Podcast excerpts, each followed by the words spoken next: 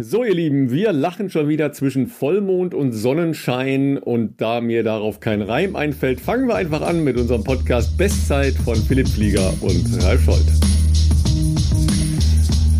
Ja, Philipp, bist du eigentlich, eigentlich wetterfühlig? Bist du mondsüchtig? Bist du äh, Sonnenanbeter? Ja, Sonnenanbeter bist schon, ne? Äh, aber bist du so wetterabhängig? Ähm, also ich bin wetterfühlig in, in der Form auf jeden Fall, dass ich, ich bin äh, krasser Sommermensch und ich äh, genieße den Sommer, ich genieße Sonne auf der Haut. Also ich weiß nicht, kennen wahrscheinlich viele von zu Hause, die jetzt hier zuhören, auch. Also Sonne auf der Haut, man fühlt sich doch direkt ja, nicht zwangsläufig wie im Urlaub, aber einfach wie ein anderer Mensch. Irgendwie wie wenn man so Solarpanels gecharged bekommt. Also man friert nicht, man, man hat diese wohlige Wärme, die sich so nach innen auch rein äh, zieht. Und äh, da war heute tatsächlich ein sehr, sehr schöner Tag in Regensburg, muss man ja auch mal sagen. Wenn ich sonst ein halbes Jahr immer über das schlechte Wetter schimpfe, muss man auch mal betonen, wenn es jetzt frühlingshaft wird. Und ähm, wir haben jetzt gerade draußen ähm, es ist Nachmittag, wir nehmen heute dann Nachmittag auf. Wir haben draußen immer noch 18, 19 Grad. Das ist ja schon echt äh, spektakulär gut, sage ich jetzt mal. Äh, das genieße ich. Ich bin heute tatsächlich mit kurzer Hose auch gelaufen. Ähm, kein Workout, einfach einen normalen Dauerlauf in kurzer Hose ist ja auch schon mal äh, noch mal einiges mehr an, an Lebensqualität, möchte ich fast sagen. Aber ich habe extrem ähm, naja gut, ich kann auch nicht sagen, dass ich extrem schlecht geschlafen habe, weil ich habe durchgeschlafen, aber ich schieb's mal irgendwie auf diese Vollmondkonstellation vielleicht, dass ich mich zu 0,0 ausgeruht fühle heute. Ich hatte Augenringe des Todes, als ich heute Morgen in den Spiegel geschaut habe und dachte mir, okay, so hat man früher ausgesehen, wenn man irgendwie Nächte durchgefeiert hat. Wenn es wenigstens so wäre, ja. Dann, als du noch jung warst. Ne? Genau, als ich noch jung war, hat man das damals ja. so gemacht und ist dann trotzdem ja. zum Training und hat sich gut gefühlt.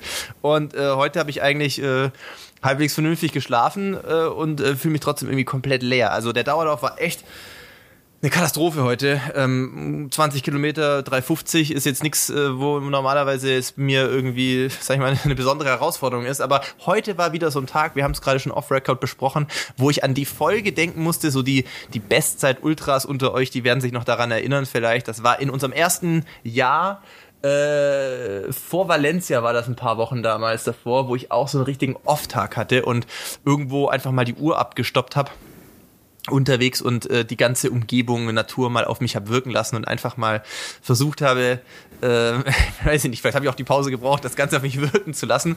Und heute nach acht aber, Kilometern. Aber warum hast, du, warum hast du nicht gemacht heute? Ach, weil ich dachte, ich muss jetzt zurück und, äh, und dann, keine Ahnung, äh, irgendwie halt noch andere Sachen im Kopf, wo du halt denkst, ja, das muss ich ja, ich sollte ich das auch noch erledigen zu Hause dann. Und dann dachte ich, wenn ich jetzt stehen bleibe und die Sonne mir hier quasi ins Gesicht scheinen lasse, da gab es ein, zwei sehr verlockende Bänkchen am Wegesrand.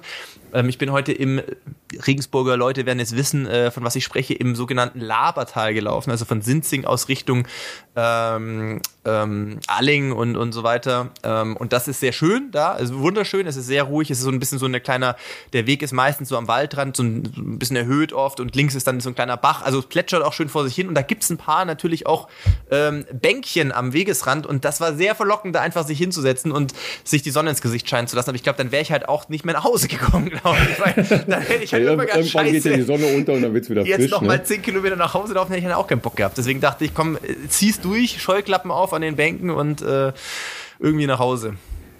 Ja, wer weiß ja auch, was dein Werwolf-Ich heute Nacht gemacht hat. Das ist ein guter Punkt, da habe ich noch gar nicht drüber nachgedacht. Vielleicht war ich auch tatsächlich draußen unterwegs und ich kann mich nicht mehr erinnern. Ja, genau, genau so, ja. Aber du bist jetzt nicht so, dass, äh, wenn es anfängt zu regnen oder so, dass du dann äh, irgendwie schlecht draufkommst oder. Muskelschmerzen kriegst nee, oder dergleichen. Also das wäre jetzt übertrieben. Also da will ich jetzt auch nicht zu sehr ins ähm, Esoterische abdriften sozusagen. Ich weiß, dass es Menschen gibt, ich will das gar nicht schlecht reden. Es gibt wirklich Menschen, die, die da auch äh, gerne Migräne oder sowas bekommen. Davon bin ich Gott sei Dank verschont. Ähm, es ist schon so, da, das kann ich schon sagen. Wenn ich mehrere Tage, was ja in Regensburg durchaus im Herbst, Winter sein kann, ähm, wenn da keine Sonne ist und so hochnebelmäßig und alles nur grau jeden Tag, das finde ich schlägt dann auf Dauer schon ein bisschen aufs Gemüt. Ähm, genauso wie halt, wenn jetzt Frühling wird und man wirklich mehr wieder mit Sonne in Kontakt kommt, dass natürlich sich einfach weiß ich nicht, es fühlt sich besser an, einfach irgendwie. Ähm, da ja, schiebe ich mal drauf, dass ich im Sommer geboren bin und das vielleicht, ich weiß nicht, irgendwie in mir ver verwurzelt und verankert ist. Ähm, ansonsten sollte ich eigentlich dankbar sein, dass ich gerade wieder laufen kann, denn ich hatte auch eine kleine, eine kleine Down-Phase sozusagen äh, seit unserer letzten Aufnahme. Ähm, das ist ja auch ein Vorteil unseres Podcasts, dass man äh, solche Themen ja mal hier besprechen und platzieren kann, um den Leuten ja mal einen Einblick zu geben, dass auch bei uns sozusagen bei den uns Profis, uns Berufssportlern, wie auch immer man das ausdrücken möchte, ja nicht immer alles nach Plan läuft. Ähm, denn ich erinnere mich, dass wir letzten letzte Woche noch aufgenommen haben, nachdem ich Mittwoch ein sehr gutes Programm gemacht habe. Und ähm, das war soweit auch cool. Äh, Donnerstag war dann eigentlich ein entspannter Dauerlauftag, war jetzt äh, relativ unspektakulär. Hatte da aber schon so das Gefühl, dass mein rechtes Sprunggelenk, dieses Sprunggelenk, mit dem ich eben auch in Kenia da doch ein bisschen Probleme hatte und äh, ein kenianisches ah, Krankenhaus aufsuchen musste. Jetzt, jetzt du, du, wir hatten ja die letzten Tage schon ein bisschen darüber gesprochen, aber jetzt ähm, schließt sich für mich auch so ein gedanklicher Kreis, ja? Ja, es ist ja, okay, dieses okay. Sprunggelenk mhm. und, äh, und da hatte ich dann ähm, doch ein paar mehr Probleme. Also es ist irgendwie sehr, sehr fest gewesen und dadurch auch äh, gewisse Nerven, die so ja, so parallel zur, ähm, ich weiß nicht, wer wie anatomisch ihr so fit seid, aber äh, parallel zur Achillessehne so verlaufen, Peroneus, der Peroneusnerv, der scheint wohl da irgendwie irritiert gereizt zu sein. Auf jeden Fall war es Freitag so, dass ich meinen Laufschuh anhatte, äh, um noch äh, vor dem Krafttraining laufen zu gehen. Und das hat so äh, geschmerzt, ähm, nur mit dem Laufschuh anziehen, wo ich schon dachte, man sieht ja äußerlich nichts, das sieht ganz normal aus, da ist keine Schwellung und nichts, aber es hat einfach sehr wehgetan, dass ich dachte, nee, das ist jetzt, glaube ich, keine gute Idee. Und äh, Gott sei Dank bei meinem Physiotherapeuten des Vertrauens, Jan Kerler, der hat noch eine, eine, eine, wie soll ich sagen, Sonderschicht eingelegt. Da war die Praxis komplett leer. Freitagnachmittag nur wir beide waren noch da. Ich habe mich auch richtig schlecht gefühlt, dass er jetzt länger geblieben ist wegen mir. Ähm, und das haben wir aber auch da, äh, trotz äh, aller äh, Fähigkeiten, die er hat und, und, ähm, und auch Kraft, muss man ja sagen, äh, das haben wir nicht gelöst bekommen. Also es war offensichtlich so, dass ein, ein, ein einer meiner Fußwurzelknochen sozusagen irgendwie mm, ein bisschen abgekippt ist so und dadurch verkantet im weitesten Sinne. Das klingt jetzt sehr technisch, aber dadurch eben die, die, der Vorfuß, Rückfuß sich nicht frei voneinander bewegen kann und dadurch sehr viel Stress an die Ferse und auch theoretisch natürlich auch an den Achillessehnenansatz irgendwann weitergegeben wird. Und ähm, ja, und dann Wochenende war ich nicht laufen. Samstag, Sonntag war ich tatsächlich nicht laufen, weil ich einfach ähm, Probleme hatte, wenn ich einen Schuh angezogen habe. Wir waren ja trotzdem draußen, die Sonne ein bisschen genießen, spazieren gehen. Äh, mit, mit Barbara war ich unterwegs, äh, um auch ein bisschen die frische Luft zu äh, bekommen und so. Aber hat sich da auch so nicht so richtig geil angefühlt, egal wie man das selber sonst noch zu Hause behandelt hat, mit Mini Black Roll, mit Golfball, keine Ahnung, gibt's ja tausend Sachen, um das alles ein bisschen aufzulockern. Und ähm, ja, daraufhin Montag früh zehn Kilometer wieder gelaufen, einfach um auch mal was zu testen. Das war so okayisch, würde ich sagen, war jetzt nicht geil, war aber auch nicht so schlecht, wie es am Freitag war. Und ähm, hatte daraufhin das große Glück, dass ich sehr spontan zu meinen ja, wenn man so will, meiner Special Force an Ärzten nochmal nach München konnte. Ähm, und äh, die haben das dann äh, sich auch nochmal angeguckt, sowohl Ultraschall als auch ähm, behandelt. Und ähm, Jetzt war es Dienstag, war schon deutlich besser. Heute war es wieder so lala. Mal gucken, was es wird. Äh, manchmal ist es ja auch immer ein bisschen ein Mysterium, was genau nötig ist, um sowas wieder hinzubekommen, dass das ähm, flutscht. Das Problem ist natürlich immer, wenn was äh, in der Statik, das mal ganz allgemein für euch zu Hause, wenn was statisch nicht in Ordnung ist. Das kann natürlich jetzt im Fuß sein, im Fußgewölbe, wie auch immer. Kann natürlich aber auch mal sein, dass äh, bei euch im ISG was blockiert ist oder in der Lendenwirbelsäule irgendwas äh, fest ist so statische Probleme werden in den seltensten Fällen besser, wenn man einfach immer stumpf drauf weiterrennt. Sondern da sage ich jetzt mal aus meiner Erfahrung äh, an diejenigen zu Hause, besser Hilfe suchen in Form von einem Physiotherapeuten, einem vielleicht Orthopäden, Chiropraktiker, äh, solche Leute, ähm, die das eben wieder gerade rücken, weil je nachdem, wie viel ihr trainiert oder für was ihr euch vorbereitet, ist das in der Regel äh, nicht damit getan, äh, darauf zu setzen, dass sich das wie zum Beispiel, wenn ein Muskel mal fest ist, von alleine löst, sondern meistens wird irgendwas dann immer schlechter, weil man halt nicht gleich belasten kann sozusagen.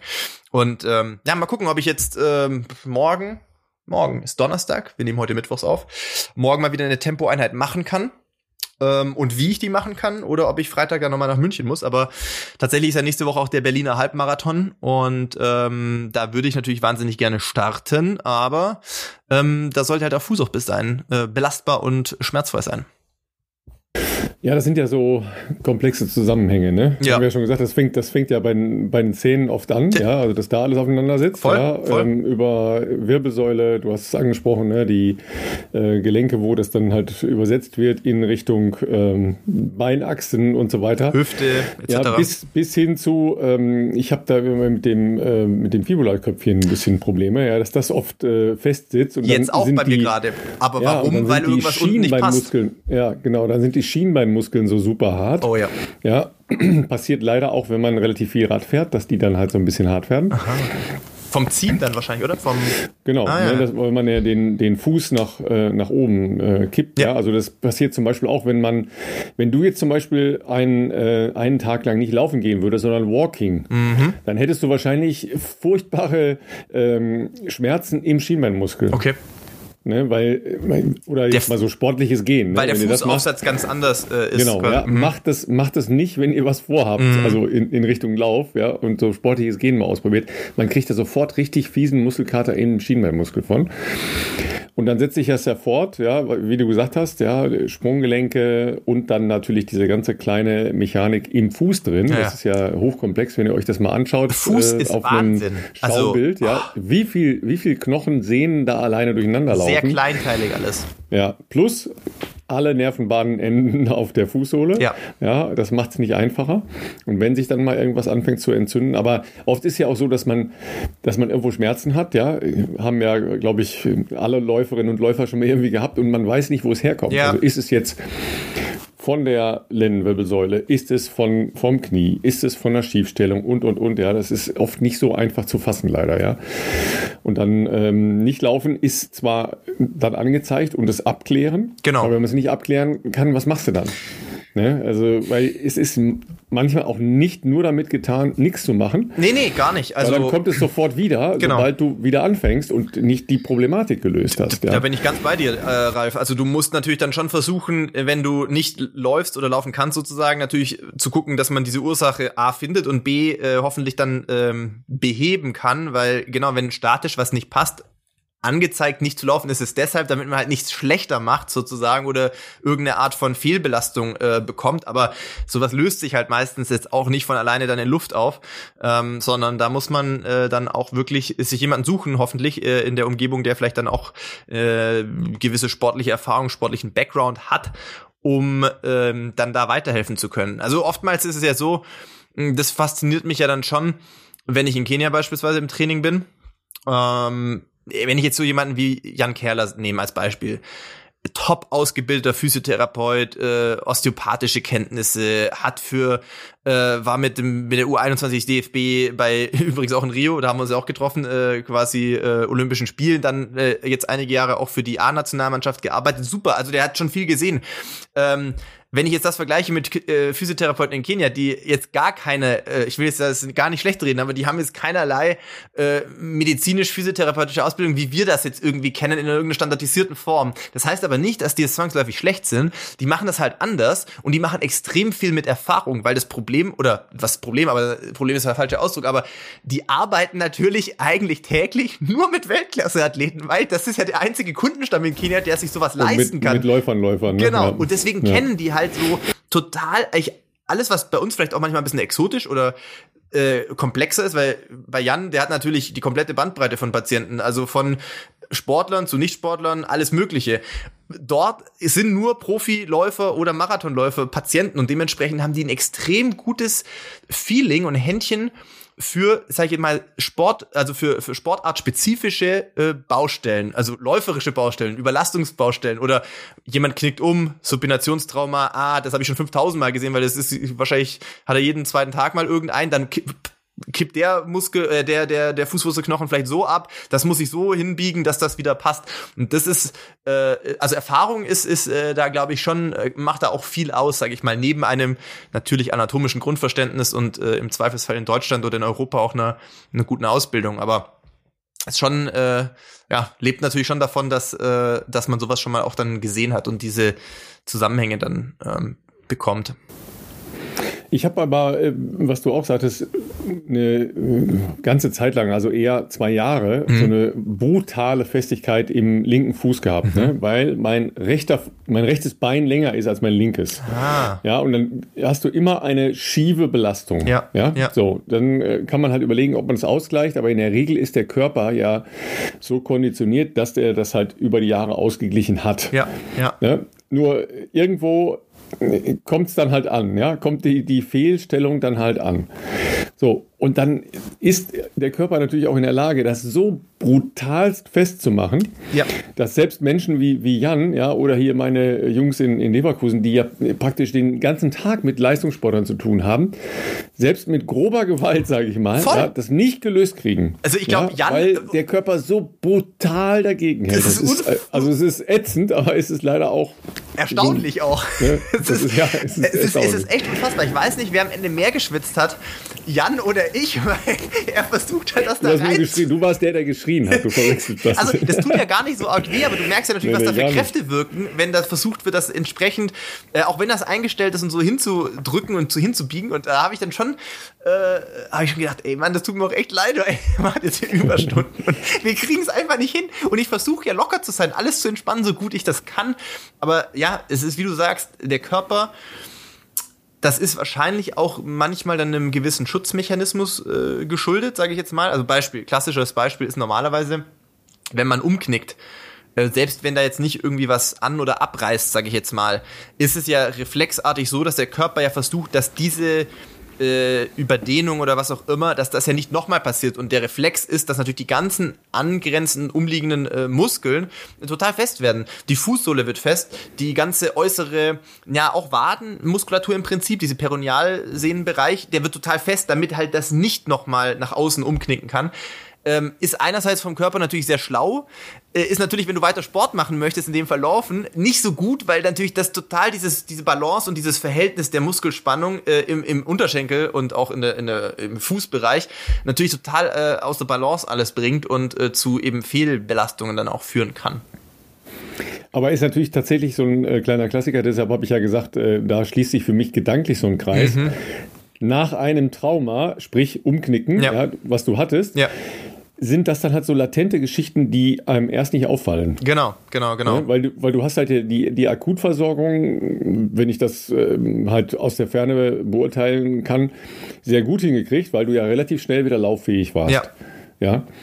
Aber damit ist es noch nicht vorbei, ja, weil solche Sachen eben länger nachwirken, ja. Und dann hältst du das Ding einfach irgendwo ein ganz klein bisschen schräg oder was auch immer, ja. Oder die Nummer in, im Mittelfuß war da schon bei dieser Umknickaktion. Klar. Ja, und manifestiert sich jetzt erst. Kann, ja, das ist, äh, kann gut sein.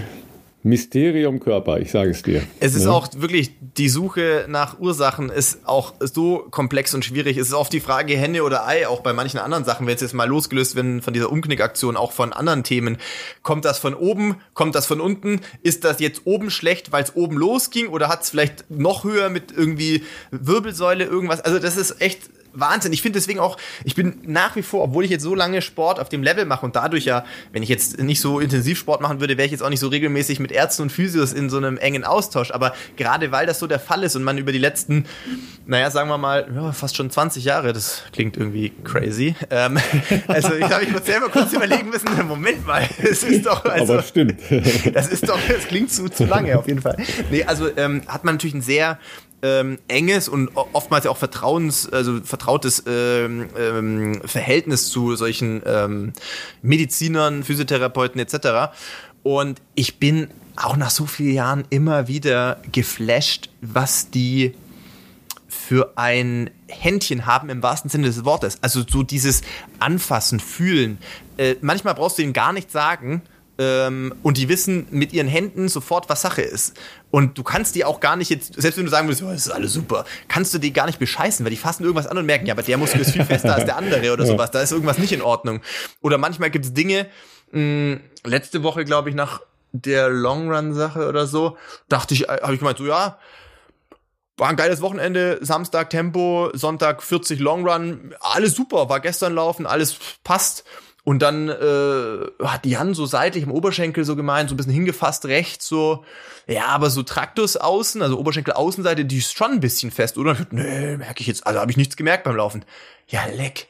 Da hat er dann zwei, drei Punkten da reingedrückt. Ich dachte, ich, ich spring von der Bank, ey. Einfach das. Äh, ich habe das gar nicht gemerkt jetzt, dass da so ein Engstellen irgendwie dann auch entstehen. Das ist ja dann auch oft ein Versorgungsproblem, dass dann eben was nicht mehr richtig ähm, versorgt wird. Das finde ich brutal, äh, wie solche Leute sowas fühlen oder teilweise auch sehen, wie du dastehst vor denen oder so, ist äh, ja, wird auch nach so langer Zeit bei mir, äh, nimmt da der Respekt nicht ab. Ganz im Gegenteil. Also äh, finde ich immer noch äh, extrem faszinierend. Und wie können wir das verhindern? Richtig mehr Gymnastik. Ne? Das ist grundsätzlich natürlich ähm, ja.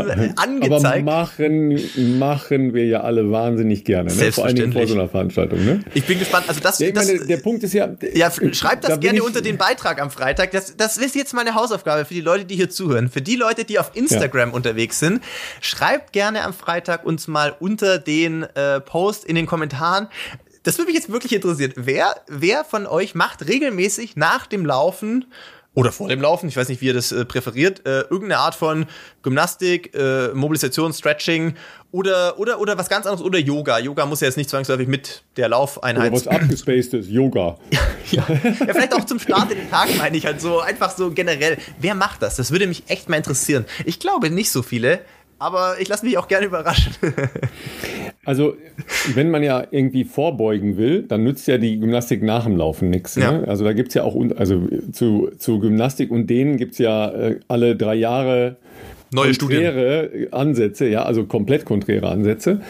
Aber ähm, eins ist sicher, Mobilisierung, also einmal Durchbewegen aller wesentlichen Gelenke, ja, schützt schon mal vor sehr vielen Fehlstellungen und ja. Fehlspannungen und so weiter. Ja, das muss man natürlich im Zweifel dann entweder morgens machen oder vor der körperlichen Betätigung. Weil dieses Warmmachen, ja, was ja viele machen, so warm, warm machen, das ist nicht so effektiv, wie viele meinen, ja, weil die, die tatsächliche Veränderung in der Muskulatur oder im, im Bandsehnenapparat ist nicht so, äh, so krass, wie sich das viele Leute vorstellen. Mhm. Ja. Das passiert eher durch Dehnen oder eben durch Mobilisierung, als jetzt durch, also der Klassiker ist ja Einlaufen. Ja. ja. Ne, also ich meine, da, es gibt ja sehr viele andere Sportarten, die sich kaputt lachen über Leichtathleten, ja, weil die ja erstmal einlaufen ja, sich dann erstmal hinsetzen, ja, und stundenlang Gymnastik machen und dann mal irgendwann anfangen, da sind die meisten anderen Sportarten schon fertig, ja. Das, aber, das äh, aber, aber die, die Durchmobilisierung ja, ähm, der wesentlichen Gelenke, die an der jeweiligen ähm, Bewegung beteiligt sind, das kann schon äh, eine Menge wirklich verhindern an, an Geschichten. Ja, und nicht vergessen, was machen wir normalerweise? Klar, wir sitzen rum, ne? Äh, ja, das, das kommt ja dazu. Wir ja. sitzen rum, sind immer irgendwie krumm, keine Ahnung, hängen ab, ja, wir liegen krumm im Bett, auf dem Sofa, I don't know, ja, sitzen im Auto und so weiter und so weiter. Ja, Triathleten, was machen die? Klar, die sitzen auch noch im Fahrrad rum, ja. Stimmt, das stelle ich mir ja, auch krass vor. Das kann eigentlich auch auf, auf, auf lange Sicht jetzt fürs Laufen der, betrachtet nicht so gut sein. Nee, Ellipsoas ist halt äh, mhm. äh, ganz, ganz, ganz großes Problem. Mhm. Ne? Weil du dadurch, dass du jetzt mal zusätzlich zu dem, was du im Alltag schon sitzt, ja, Klammer auf, immer zu viel. Ja. Dann halt auch noch stundenlange Belastung im gebeugten Zustand, also ja im relativ stark gebeugten Zustand mhm. hast. Und da, da ist bei den allermeisten so eine Spannung drauf, ja, selbst mit regelmäßigen Dehnen, ja, ist das immer noch so, dass die, ähm, dass die ganz schnell die Hüfte gekippt haben. Ja. Ja, und dann ist das mit dem Laufen auch nicht schöner und dann kommen die Folgegeschichten daraus. Ja, ja. Ja, weil, also erstens, den ist das eine, das andere ist natürlich den Antagonisten stärken, ne? Also, was weiß ich, Ausfallschritte, ja, im Kniebeugen oder, oder, oder. Aber wer macht das denn bitte? Das ist jetzt genau, das wäre noch ja. ein Step weiter als regelmäßig ja. zu mobilisieren und ja. zu, zu stretchen. Hm, also zum Thema Stretching muss ich sagen, das mache ich auch weniger, als ich wahrscheinlich sollte also kann man immer mehr machen auf jeden Fall. Was ich tatsächlich regelmäßig mache, interessant, dass du das auch angesprochen hast, ist vor dem Laufen, vor den Laufeinheiten, das muss gar nicht so lange sein, hm, ich sag mal so fünf Minuten, maximal zehn Minuten, äh, dieses Durchmobilisieren. Also äh, wie heißt das, äh, Katze Kuh, ne? Also äh, Hohlkreuz, äh, dann äh, Katze Kuh? Katze Kuh habe ich jetzt habe ich das so genannt. Also Pferde, Pferde Rücken Katzenbuckel oder wie heißt das? Also ihr wisst schon, Vierfüßlerstand, ähm, quasi Rücken durchdrücken, Rücken ähm, ähm, durchsacken lassen, dann äh, Hüftkreisen finde ich ganz gut, also auch in dem Vierfüßlerstand so ein bisschen die Hüfte kreisen. Das da ich weiß nicht, ob das normal ist, aber knack. Das ist auch optisch geil. Ja. Also für die anderen jetzt. Absolut. Am besten so, dass nicht so viele Leute zuschauen können. Aber das ist auch ganz gut für die, ähm, naja, du bewegst halt so ein bisschen ähm, die, die, die, den Hüftkopf praktisch, eine Hüftpfanne ja so ein bisschen dann durch. Da ist bei mir schon auch so, dass sich da manchmal ein bisschen was löst. Ähm, dann natürlich auf dem Rücken liegen, irgendwie Bein ranziehen, ähm, Bein auch mal mit, wenn man so ein Seil hat oder so ein, so ein Deuserband, äh, Bein so ein bisschen äh, dynamisch hoch runter, um die Nerven schon mal so ein bisschen anzuregen. Ähm, auf der Black Roll äh, oder nennen wir es Foam Roller, um hier kein Product Placement äh, zu betreiben, die uns nicht äh, sponsern hier. Aber ihr wisst, was ich meine. Eine, eine Rolle, sich da drüber legen, Rücken äh, ein bisschen ausrollen, ähm, Nacken auch ein bisschen ausrollen, sowas äh, mache ich schon morgendlich und auf dem äh, Fußrücken absitzen. ist auch wichtig, Fußrücken äh, absitzen. Da kann man oftmals äh, selber auch zum Beispiel äh, Blockaden im Fuß lösen, ähm, sodass der, der, der Talus, also der Fersenknochen quasi so wieder durch, durchgleitet zwischen den Malleolengabeln. Das kann da oft klappen. Und ähm, ja, wer hat Das ist schon, da merkt man, ne, dass du sehr häufig beim Physiotherapeuten bist. Ne? Du schmeißt dir die Fachbegriffe so durcheinander. Das, das, das hat geil. angefangen, als ich irgendwie so 16, 17 war und damals dann doch halbwegs regelmäßiger das losging mit äh, Physiotherapie. Und ich kann dir sagen, warum ich, warum ich mir das irgendwann angewöhnt habe, weil ich dachte mir, damals war nicht, nicht ersichtlich, ähm, dass das in so eine leistungssportliche ich sage jetzt mal in Anführungszeichen Karriere, aber weiter, weiter also ausgedehntere sportliche Aktivität münden wird, weil ich kam da ja erst aus dieser wachstumsproblematischen Phase mit den Knien und sowas ähm, damals war das so das erste Jahr, was sportlich gut war dann wieder, aber wo ich auch dachte, boah, das wäre geil, wenn man das länger machen könnte. Und mir war es irgendwann einfach zu blöd, zum Physio zu gehen und zu sagen, mir tut mein Fuß weh. Also das ist ja dann doch mal ein bisschen kleinteiliger, was genau tut dir da weh? Und deswegen habe ich angefangen, immer die Physios zu fragen, was sie gerade machen. Ich habe mir den Schmerz ungefähr gemerkt, was irgendwie wehtut, was ist nicht so gut. Dann habe ich gefragt, was ist das, was ihr macht und wie heißt der Muskel oder die Sehne? Und ich, um Gottes Willen, ich bin jetzt nicht ein Anatomie-Experte, aber zumindest so die meisten laufrelevanten Spots, sage ich jetzt mal, im Beinbereich da habe ich so die Fachbegriffe halbwegs drauf und es hilft auf jeden Fall sehr viel mehr, wenn du irgendwo hinkommen kannst und sagst, von meinem Bauchgefühl würde ich sagen, das und das ist nicht optimal, äh, bin aber natürlich auf deine Meinung gespannt und äh, keine Ahnung. Deswegen Talus, Maleolengabeln und äh, ja, das ist im Fußbereich, äh, war bei mir jetzt eben aktuell nicht so optimal. Ja, die Millionengabel sind nicht für die Spaghettis geeignet, ja. Ähm, aber ich kenne auch sehr viele, ich kenne auch sehr viele Physiotherapeuten und Ärzte vor allen Dingen, ja, die das ganz geil finden, äh, wenn die Patienten schon mal direkt mit Fachbegriffen anfangen und eine eigene Diagnose aufstellen. Ist tatsächlich ja, ein dünnes Eis. Ganz beliebt. Ja, ganz auf was beliebt, man sich ja. begibt. Also ich würde niemals mit Dr. Google in eine, in eine Praxis ja, kommen genau, äh, und den Leuten Klassiker. direkt mal sagen. Also ich weiß schon, was ich habe. Ich brauche hier eine Spritze. Genau, das ist ganz schlecht. Äh, würde ich auch nicht empfehlen. Hm, es ist natürlich dann bei den Leuten, mit denen ich regelmäßig zusammenarbeite, ist das natürlich, wissen die, dass man sich damit besser befasst. Aber tatsächlich war es in München jetzt so, dass ich bei einem neuen Arzt war, also neuen Arzt, äh, Arzt, den ich noch nicht kannte, der war vertretungsweise momentan da, äh, weil der Arzt, bei dem ich sonst bin, äh, Dr. Hane, der ist äh, aktuell mit dem DFB wieder unterwegs. Und dem habe ich halt geschrieben am Montagmorgen, meinte so, oh, ich Wochenende war nicht geil, machen mir ein bisschen Sorgen. Ähm, ich weiß nicht genau, woran das gerade hängt, aber irgendwas passt nicht, ich würde gerne mal vorbeikommen. Dann habe ich gesagt, ja, äh, finde er gut, am besten immer lieber zu früh als zu spät. Nur er ist die nächsten zehn Tage nicht in München. Und ich so, ah gut, das ist natürlich jetzt nicht so super. Ähm, und dann hat er gesagt, er hat äh, da in der Praxis jemanden, der ihn vertritt und der ist gut und er wird mit ihm sprechen und ich soll einfach mal kommen. Und da dachte ich mir jetzt dann auch so, ja gut, wie machen wir das jetzt? Also der kennt mich jetzt noch nicht, aber ich sollte ihm irgendwie, also, aber das habe ich, glaube ich, sehr sympathisch hinbekommen. Ich meinte halt schon, dass ich dann ähm, sehr viel Sport treibe aus beruflichen Gründen. Ähm, und dann hat er aber schon direkt angefangen, äh, so zu unterbrechen. Meinte so, ich habe ihre Akte hier gerade schon mal durchgestöbert, weil Jochen meinte, ich soll mir da mal einen Überblick aber verschaffen. Da hat, hat er länger für gebraucht. Das war sehr viel, sehr viel zu lesen. und er meinte so, Sie machen sehr intensiv Sport, wie ich gesehen habe, und Sie haben auch noch nicht so viel ausgelassen. oh, stimmt. Ja. Aber ab da war dann klar, dass wenn ich jetzt dem irgendeinen Fachbegriff sage, so mehr oder weniger, wo ich denke, da wo ich gesagt habe, ich glaube, also mit meinem Physio haben wir das und das versucht zu machen, das ging jetzt besser oder nicht so gut und dann, der hat das natürlich dann total verstanden und fand das ja dann auch angenehm, wenn man da auf einer so spezifischeren Ebene schon gleich ähm, auch ein bisschen abwägen kann, was machen wir, was machen wir nicht. Und ich hatte halt auch gesagt, weil er natürlich, der wollte auch alles richtig machen, weil er mich noch nicht kannte, ist ja auch gut. Ähm, er hat halt zwei Optionen vorgeschlagen. Ähm, was so ähm, beispielsweise Anspritzen anbelangt mit so ähm, homöopathischen Sachen und so eine Hyaluronsäure wird gerne gemacht, um so ähm, so Schmierprozesse im Gelenk zu fördern wieder. Ähm, und da war halt so die Sache, da gesagt, ja, wir könnten das jetzt machen oder wir könnten ein MRT machen. Ähm, oh, und dann hab, Schild. Alles gut. Ich gehe aber nicht dran. Bei Ralf klingelt die, klingelt die Nader, die Dopingkontrolle ruft gerade an. nee, nee, nee, das, das war Telefon. Die ähm, dürfen die anrufen? Nee, ne? Doch, oder? mit unterdrückter Nummer dürfen sie anrufen, ja. Ja, es war nicht unterdrückt. es war nicht die Nader. Ähm, und dann, dann hat er halt gesagt, ja, oder wir machen halt ein MRT, um jetzt auf, äh, komplett auf Nummer sicher zu gehen und zu, zu gucken, was ist in dem Gelenk los. Wenn er wusste das dann von Kenia, das habe ich mir natürlich erzählt.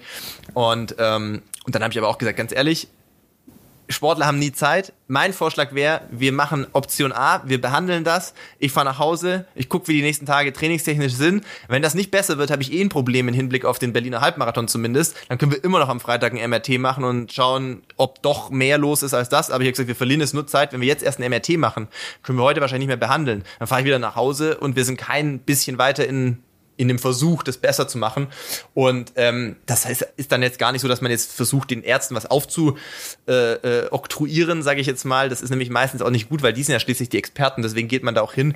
Aber ich sag mal, in so Ausnahmefällen, ähm, wenn die auch merken, da hängen ja ein paar andere Faktoren bei mir jetzt als Berufssportler noch mit dran, ähm, dann sind die natürlich da auch offen und äh, im Zweifelsfall sogar dankbar für, wenn man ihnen eine Entscheidung abnimmt.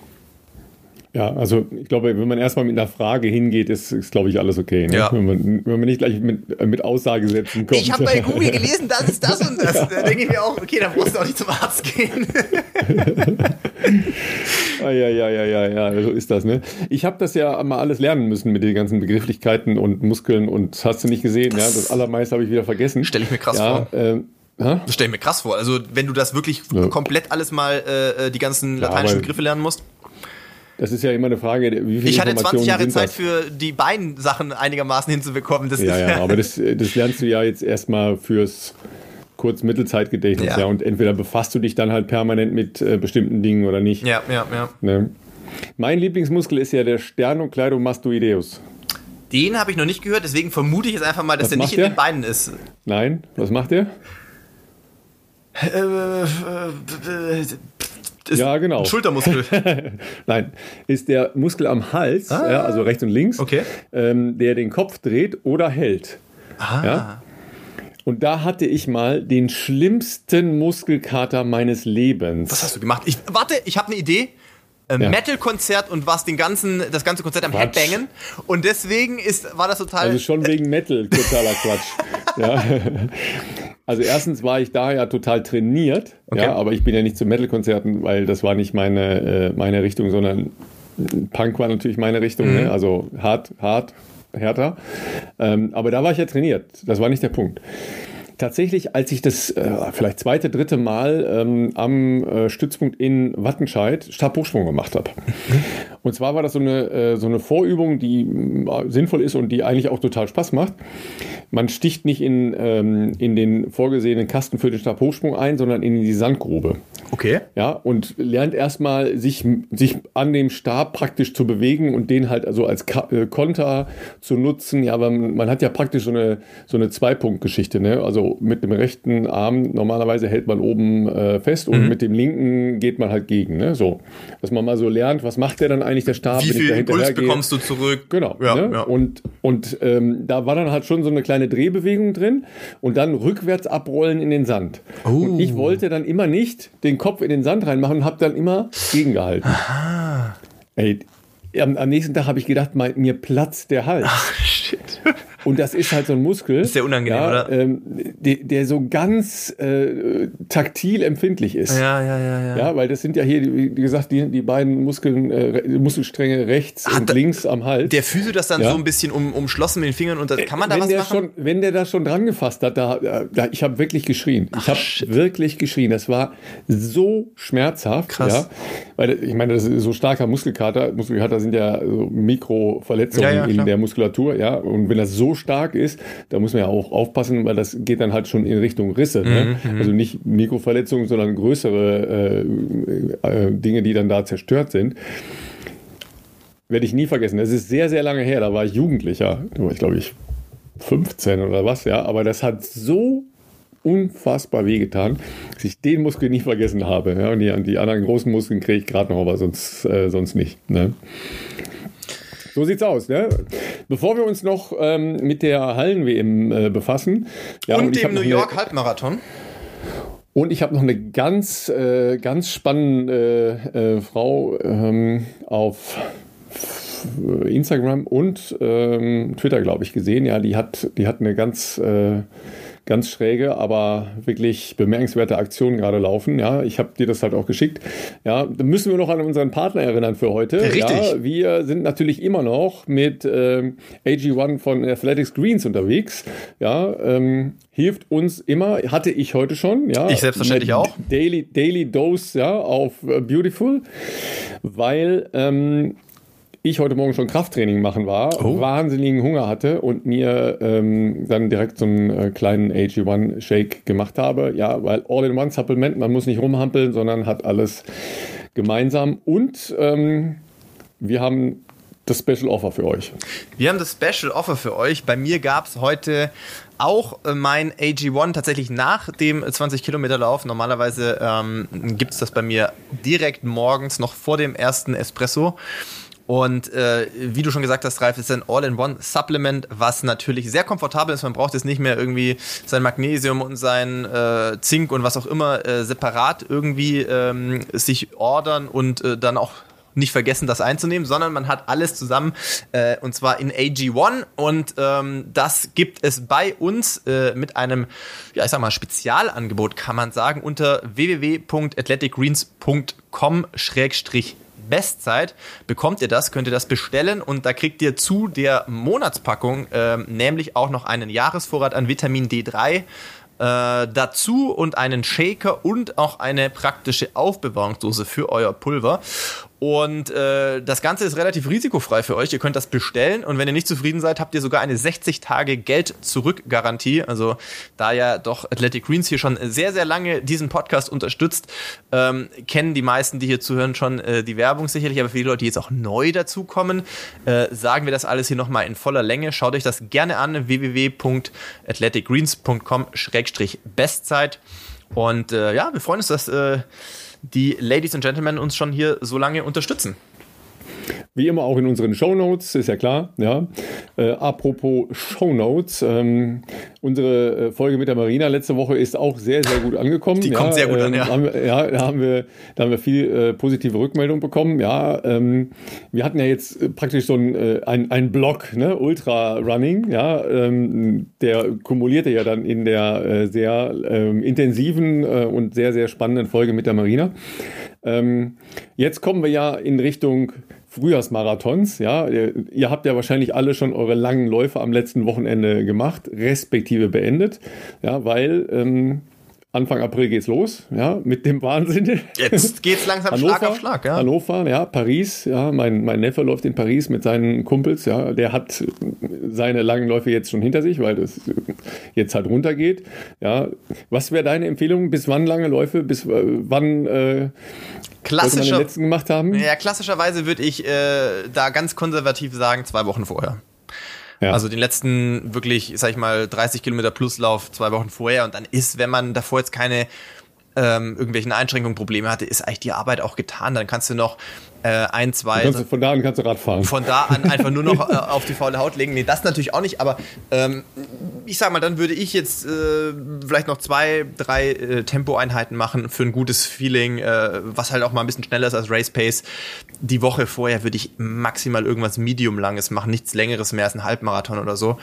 Ähm, das sollte ja dann mit dem Fitnesszustand, den man dann ja hat, zu diesem Zeitpunkt hoffentlich äh, auch ja, gar kein Stress mehr sein. Easy, eigentlich easy sein. Ja, ne? ja genau. Ja. Und, und das mhm. muss dann auch gar nicht mehr ähm, äh, irgendwie verrückt sein in, vom Tempo her oder sowas, sondern da muss man dann wirklich eher schauen, dass man halt dann auch in diese letzte Woche geht, um sich bestmöglich ähm, ja, zu erholen und die Akkus für, für den großen Tag aufzuladen. Und wie du schon gesagt hast, jetzt geht Schlag auf Schlag. Die ersten Marathons stehen an. Ähm, die Halbmarathons gehen jetzt auch schon äh, los auf jeden Fall. Waren jetzt ja schon ein paar auch. Ja. Ähm, du lass uns noch mal, noch mal kurz dabei bleiben, weil ich das halt auch spannend finde.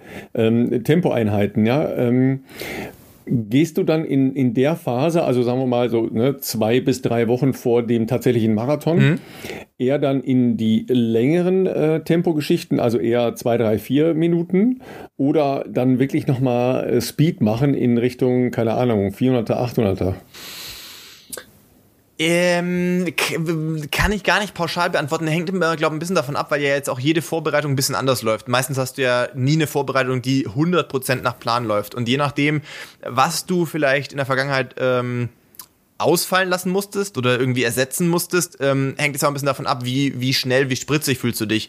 Wenn du jetzt wirklich sagst, boah, ich musste, ich konnte meine Longruns irgendwie ganz gut machen, aber so die, äh, sagen wir mal, Marathon-spezifischen oder vielleicht auch mal so Halbmarathon-spezifischen Einheiten, die so ein bisschen schneller sein sollen als Marathon-Tempo, die gingen ganz schwer von der Hand, dann kann es schon auch mal helfen, dass man zumindest eine von diesen letzten Tempoeinheiten tatsächlich eher in so einer 400er bis 600 Meter Range macht. Weißt du, so, so eine klassische Intervalleinheit, dass du sagst, okay, so zwischen 60 und 90 Sekunden oder 60 und 2 Minuten äh, als äh, Belastung. Könnte aber Muskelkater geben dann wieder, ne? Ja, würde ich auf jeden Fall nicht als letzte Einheit dann machen vor Marathon, ja, okay. sondern würde mhm. ich dann machen nach den, also du machst Long Run zwei Wochen vorher und dann beispielsweise an dem Mittwoch äh, oder um diesen Dreh rum. Ob das also Mittwoch zehn Tage vorher dann äh, grob, ja. Exakt, mhm. genau, weil dann selbst wenn du dann Muskelkater bekommen könntest, was ja dann fast zu erwarten wäre, eher in der Oberschenkelrückseite, weil man ja was Schnelleres macht, als man das sonst war, äh, ist das, glaube ich, immer noch genügend äh, Zeit, um das dann auch bis zum Rennen soweit ähm, abzupuffern. Dann hast du noch den, äh, die Einheit am Wochenende, wo du dann vielleicht einen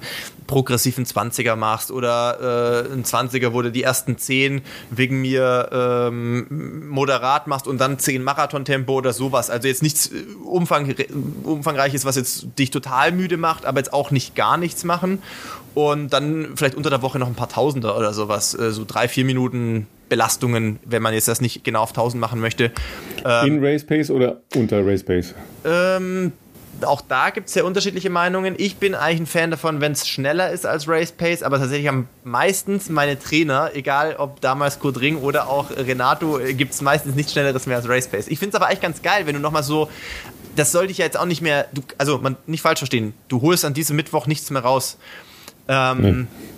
Und im Prinzip geht es in der Woche ja auch wirklich darum, die Akkus aufzuladen. Ich denke aber immer, so ein paar Tausender die dann vielleicht so 255, zwei, vielleicht sogar 250 am Ende sind, was ja so 10 Kilometer Tempo die letzten also, sind. Bleiben wir mal unter Race Pace, ne? Weil unter 255 ist Genau, also das wäre dann schon schneller als Halbmarathon. Finde ich ja. aber eigentlich ganz gut für, fürs Feeling, weißt du, du fühlst dich dann auch, mhm. du fühlst dich meistens bei den Läufen ja trotzdem gut, weil es jetzt nicht super, super schnell ist. Und ich würde da dann die Pausen jetzt auch nicht zu kurz wählen, also, sondern eher so 90 Sekunden, zwei Minuten. Ähm, aber es fühlt sich halt geil an, wenn du das Gefühl hast, ich laufe jetzt 255 und es tut mir gar nichts. Und das ist ja dann doch nochmal meistens 10 Sekunden schneller als das, was eigentlich dein Marathon ist. Aber die Belastung ist. ist natürlich trotzdem deutlich härter, als wenn du, also als wenn jeder jetzt in seiner Range des ja. Race Pace bleibt. Ja, ne? das stimmt, das stimmt. Ich glaube, bei Renato ist nicht, dass ich was Falsches sage, aber oh, ich überlege gerade, was haben wir denn vor Berlin gemacht? Ich glaube zum Beispiel vor Valencia haben wir irgendwie, das weiß ich noch, da bin ich an der Fähre gelaufen bei uns. Das heißt, ich glaube, es waren zweimal fünf Kilometer. Also kurzes Warm-up und dann einfach fünf mhm. Kilometer moderat, sag ich jetzt mal, so 320er Tempo. Das ist ja nicht mal Marathon-Tempo sozusagen. Mhm. Und dann fünf ja. Kilometer ähm, Marathon-Tempo. Und das war's. Das ist eigentlich jetzt nichts Aufregendes dann mehr. Ja.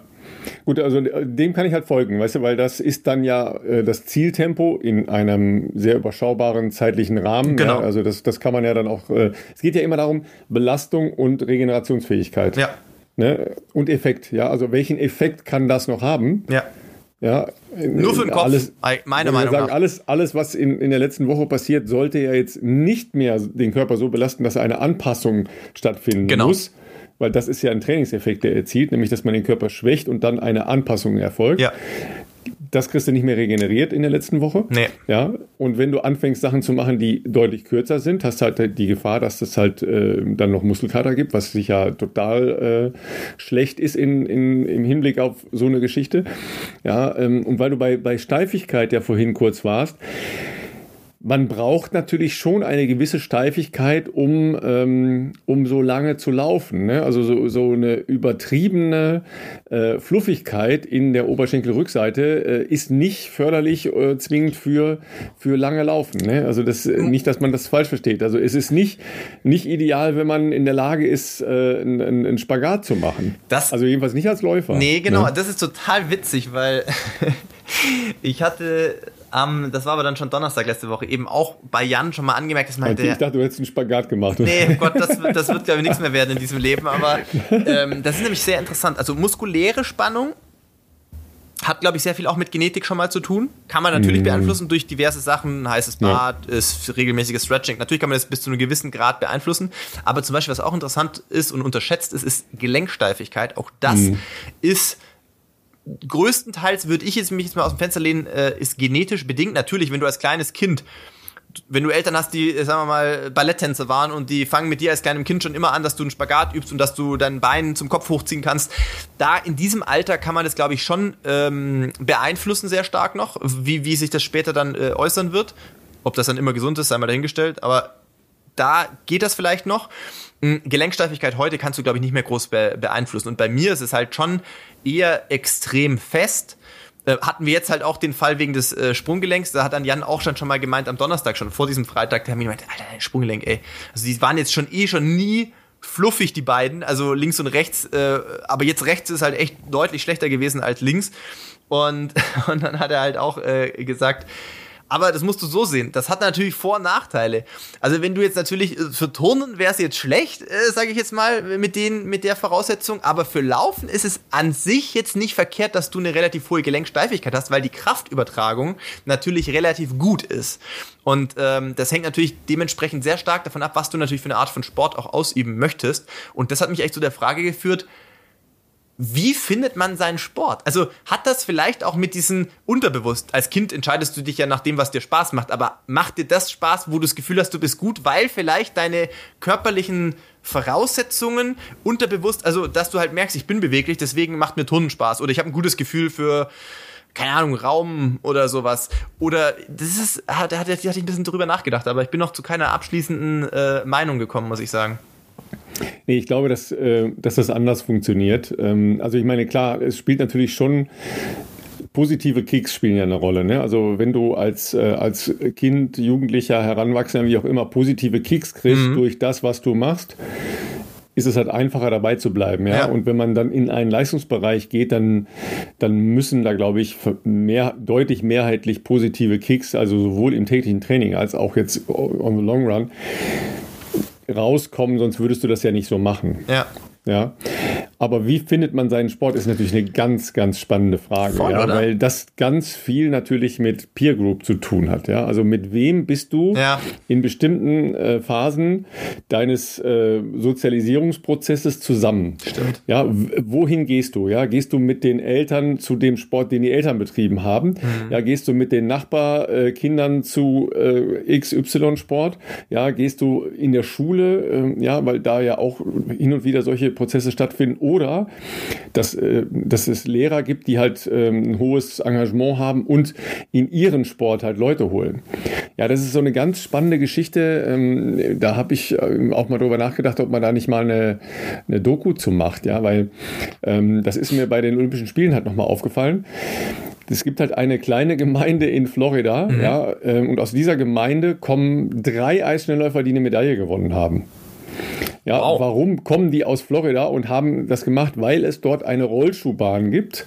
Ja, und auf dieser Rollschuhbahn ähm, ist eine Trainerin mit deutschen Vorfahren, Rainy Jennings heißt die, ja, ähm, die die Kinder einsammelt. Ja, die sagt, hey, komm, ja, ne, die, die klassisch sagt, hey, kommt doch mal vorbei.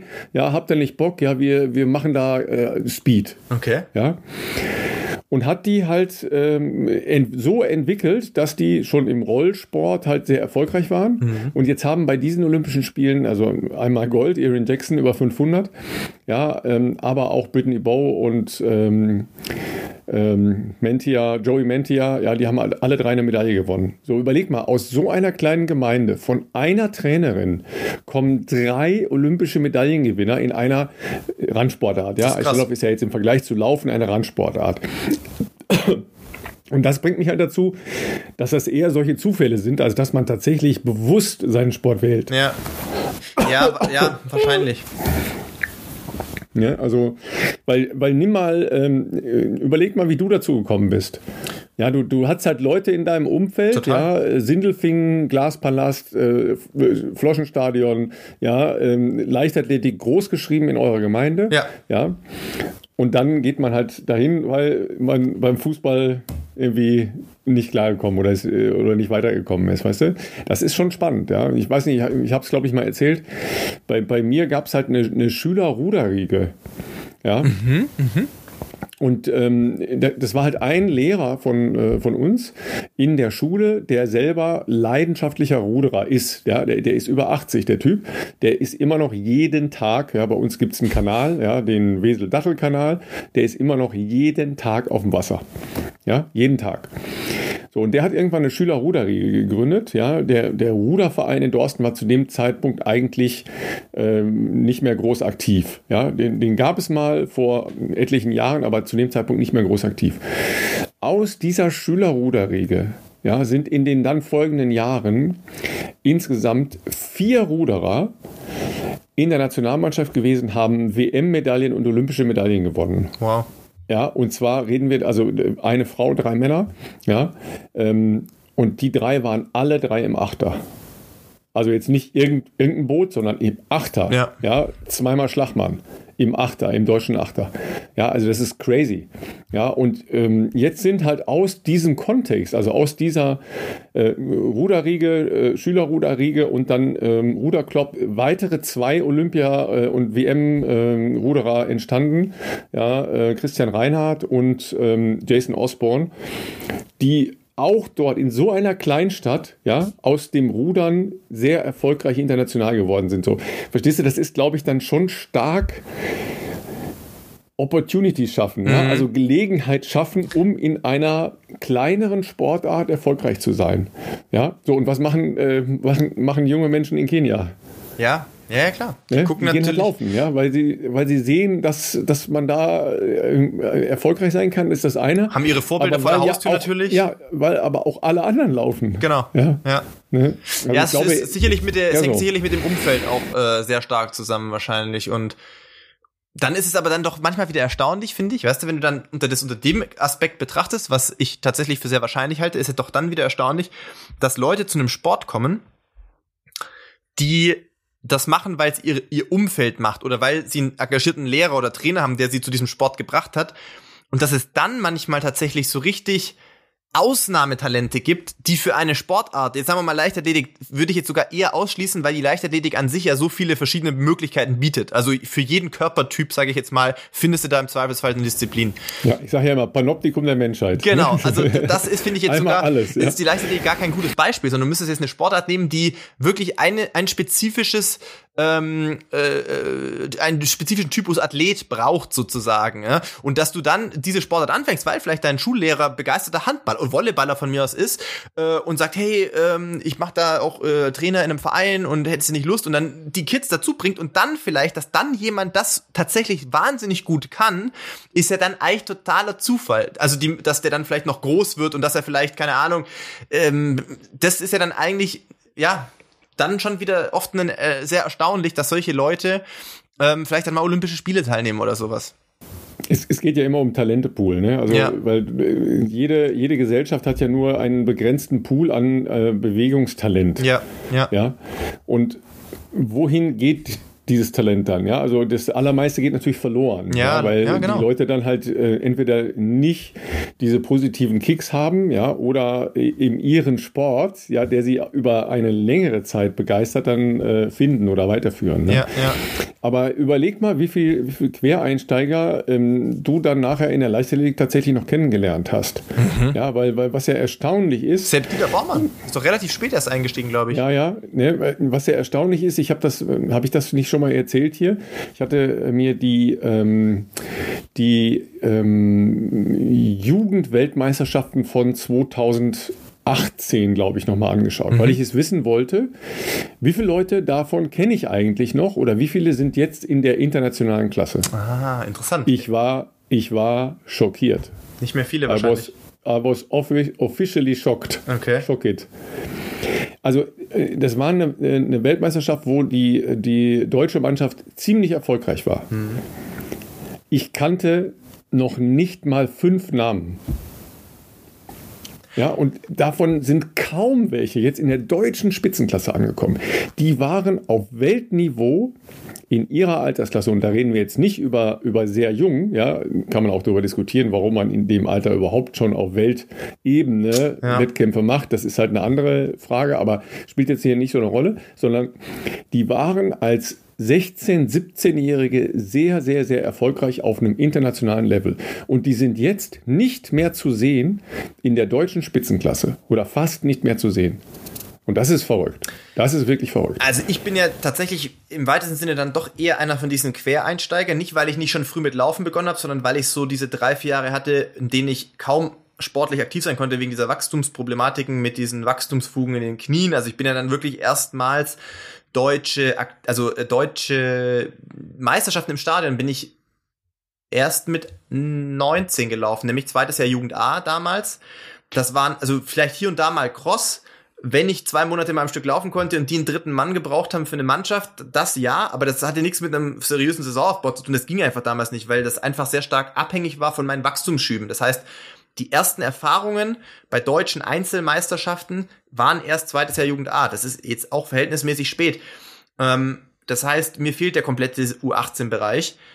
Aber wenn ich jetzt zum Beispiel überlege, das erste Mal U23 EM, da war ich ja dann dabei damals, Kaunas. Von den Leuten, mit denen ich damals dort war, im gesamten Laufkontext, ich überlege jetzt gerade, kann ich jetzt einige Namen hier droppen, die äh, du sowieso kennst, Ralf, aber auch andere Leute, die jetzt äh, wahrscheinlich sich da vielleicht zu Hause interessieren.